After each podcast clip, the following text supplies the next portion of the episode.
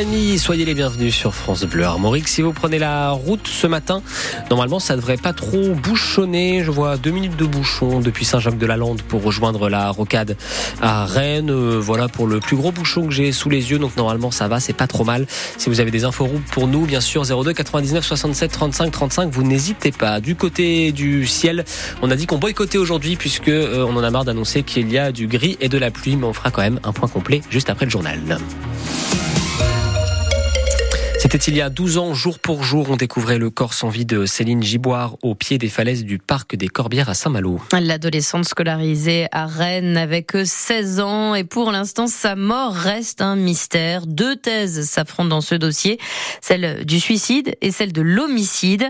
La famille de Céline Giboire espère réussir à faire rouvrir ce cold case David Di Giacomo. Le 28 février 2012 au matin, des joggeurs découvrent le corps de Céline Giboire sur une petite plage de Saint-Malo. La veille, l'adolescente scolarisée en première à Rennes sèche les cours après s'être disputée avec une amie. Des témoins l'aperçoivent alors en train de faire du stop, puis un couple la croise à la tombée de la nuit dans le parc des Corbières qui surplombe Saint-Malo. Elle ne donnera ensuite plus aucun signe de vie. Céline a fait une chute d'une quinzaine de mètres. Son corps, lui, sera étrangement retrouvé à 32 mètres du point d'impact, en partie immergé. Son décès a été provoqué par sa chute et par une noyade. Il y a les médecins qui vont euh, procéder à l'autopsie ensuite, vont dire qu'elle a été violée et, qu'il s'agit d'un homicide. Et pourtant, les premiers enquêteurs saisis vont très vite s'orienter vers l'hypothèse du suicide, une piste qui ne tient pas aux yeux de Mélanie, la grande sœur de Céline. Son sac à main est retrouvé euh, dissimulé par des branchages. Sa carte d'identité n'a jamais été retrouvée. 12 ans après, l'information judiciaire pour viol et meurtre est bien toujours ouverte, mais plus aucun acte d'enquête n'est en cours. Je sais qu'il y a des gens qui savent quelque chose, donc je leur demande de de parler. Il faut que notre dossier soit repris de A à Z. Je ne lâcherai pas, mais j'appelle à l'aide. Un appel que Mélanie lance surtout au pôle Cold Case de Nanterre, dans l'espoir qu'il reprenne ce dossier et relance les investigations pour un jour peut-être connaître enfin la vérité sur la mort de sa sœur. Et Mélanie euh, tient toujours une page Facebook euh, intitulée Justice pour Céline Giboire. Vous retrouvez ce reportage et des infos sur francebleu.fr. On connaît désormais les circonstances du drame qui s'est noué samedi soir dernier à Saint-Uriel, à l'ouest de Rennes. Un homme de 30 ans est mort après avoir été frappé à coups de batte de baseball et de poing. Deux hommes sont poursuivis dans ce dossier. Deux frères qui habitent la commune. Le plus âgé reconnaît les coups. Il explique s'être énervé parce que la victime avait klaxonné à plusieurs reprises devant euh, chez lui. Les deux hommes avaient d'ailleurs euh, eu déjà une altercation 15 jours auparavant. Euh, les deux mises en cause ont été placés en détention provisoire hier soir. Ils encourent jusqu'à 30 ans de prison pour meurtre. C'est aussi à lire sur francebleu.fr. À Redon, les gendarmes ont lancé un appel à témoins après la disparition d'une femme de 57 ans qui n'a pas donné signe de vie depuis plus de deux semaines maintenant. Euh, son véhicule a été retrouvé stationné sur euh, le chemin de Halage en bordure de Vilaine à hauteur euh, du rocher de Cobinière sur la commune de Langon. Les photos de cette disparue et les numéros à appeler si vous avez des informations là aussi sont sur notre site internet. La TIMAC condamnée hier par le tribunal de Brest pour pollution répétée à l'ammoniac à Saint-Malo. La filiale du groupe Roulier, géant des engrais en Europe, doit verser 25 000 euros à chacune des trois associations environnementales qui avaient porté plainte dans ce dossier.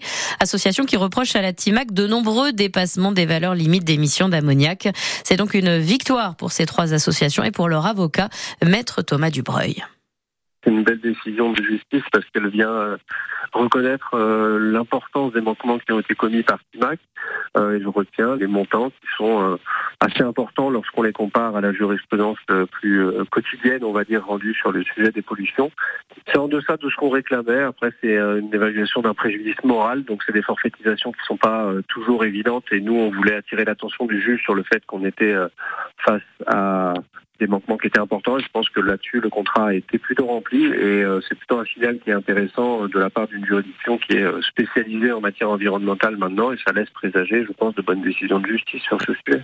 Et de son côté, l'avocate de la TIMAC a réagi également hier, expliquant que son client se réservait le droit de faire appel. La TIMAC a un mois pour le faire.